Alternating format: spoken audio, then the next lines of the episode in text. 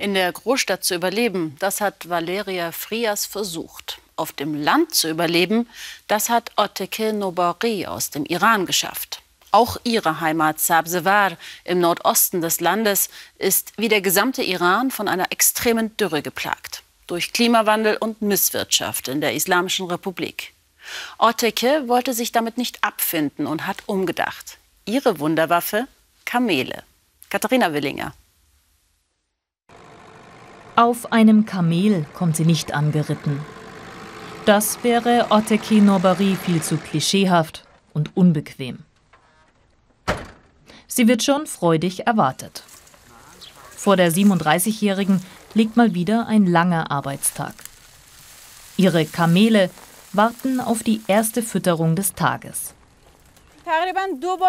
Ich füttere sie zweimal am Tag, morgens und abends. Im Winter ist das Füttern am Abend wegen der langen Nächte besonders wichtig. Und nachmittags bringen wir sie immer auf die Weide. Oteke, die Kamelzüchterin. Klingt traditionell und eben nach orientalischem Klischee, ist aber in diesem Fall die Geschichte eines ländlichen Start-ups. Denn Atekes Familie hatte bis vor vier Jahren mit Kamelen gar nichts zu tun. Wie viele Regionen des Irans ist auch Atekis Heimat Khorasan seit vielen Jahren immer stärker von Dürre betroffen. Schuld ist nicht nur der Klimawandel, ein großer Teil ist menschgemacht. Dammprojekte haben über die letzten Jahrzehnte ganze Seen und Flüsse im Iran zum Austrocknen gebracht, darunter auch den größten Fluss des Landes, den Soyande-Rud. Durch die Dürre verlieren immer mehr Menschen auf dem Land ihre Lebensgrundlage. Auch Atekis Familie war davon betroffen. Ihre 400 Schafe und Rinder konnten sie nicht mehr erhalten. Es regnet ja auch nicht mehr so viel wie früher. Der Grundwasserspiegel ist von 20 auf 5 cm gesunken. Daher kann man bei uns fast nichts mehr anpflanzen, außer Alhagi. Alhagi, eine krautartige Pflanze, die in sandigen Regionen wie Unkraut wächst. Als Futtermittel für Schafe oder Rinder ist sie ungeeignet. Otake, die Pflanzenkunde studiert hat, forschte nach und fand zwei Dinge heraus. Alhagi eignet sich als Destillat zur medizinischen Nutzung oder ganz simpel als Futtermittel für Kamele.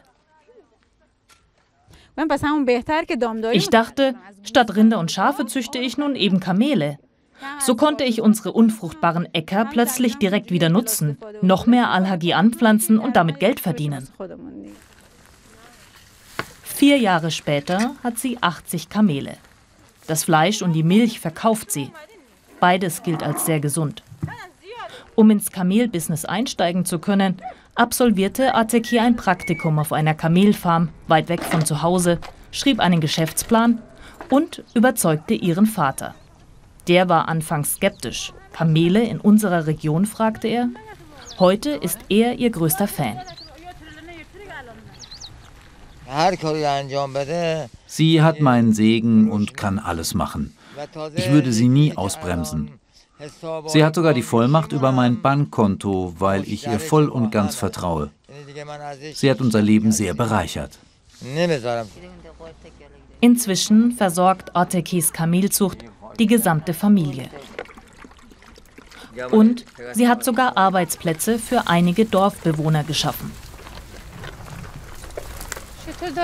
Die Kamelzucht ist sehr gut für uns. Wir können damit gut Geld verdienen. Auch im Winter, wenn es gar keine Arbeit auf dem Land gibt, können wir hier arbeiten. Seit ihrer Scheidung lebt Ateke wieder mit ihrer Familie zusammen. Sie hat sich bewusst für ein Leben auf dem Land entschieden gegen eine Karriere an der Universität, gegen ein Leben in der Stadt, wo es so viele junge Iraner hinzieht, weil sie auf dem Land keine Jobs mehr finden. Ich habe meinen Abschluss zunächst in Geisteswissenschaften gemacht, doch dann bin ich auf Pflanzenkunde umgestiegen, denn ich wollte unbedingt Fachkenntnisse erwerben und damit unsere Probleme hier auf dem Land, also in der Landwirtschaft, lösen. Mit der Kamelzucht hat sie einiges vorangebracht. Inzwischen berät Ateke auch andere Landwirte in der Region und packt auch das Wasserproblem an. Zusammen mit anderen Dorfbewohnern wandte sie sich mehrmals an die Behörden mit der Bitte, die Probleme der Bauern ernst zu nehmen. Doch Hilfe blieb aus. Oteke wurde selbst tätig. Wir Dorfbewohner haben Geld gesammelt, einen Bagger gemietet, Kanäle angelegt, Leitungsrohre gekauft und installiert. Das dauerte insgesamt 20 Tage und jetzt können wir durch die Leitungen Wasser aus den Bergen nach unten ins Tal leiten. Ein simples Leitungssystem, das zumindest etwas Abhilfe schafft. Unterstützung vom Staat für ihr Kamelbusiness hat Ateke bis heute nicht erhalten trotz zahlreicher Anträge. Und auch die Wertschätzung im Dorf war nicht immer da, erzählt sie. Eine Frau mit so viel Ehrgeiz und solchen Ideen, lange Zeit sorgte das für Gesprächsstoff. Die meisten Menschen hier legen nicht viel Wert auf die Ideen einer Frau. Aber mein Vater hat mich ernst genommen, mich motiviert, unser Leben zu verbessern. Und ich dachte mir, ich will auch ein Vorbild für andere Frauen sein.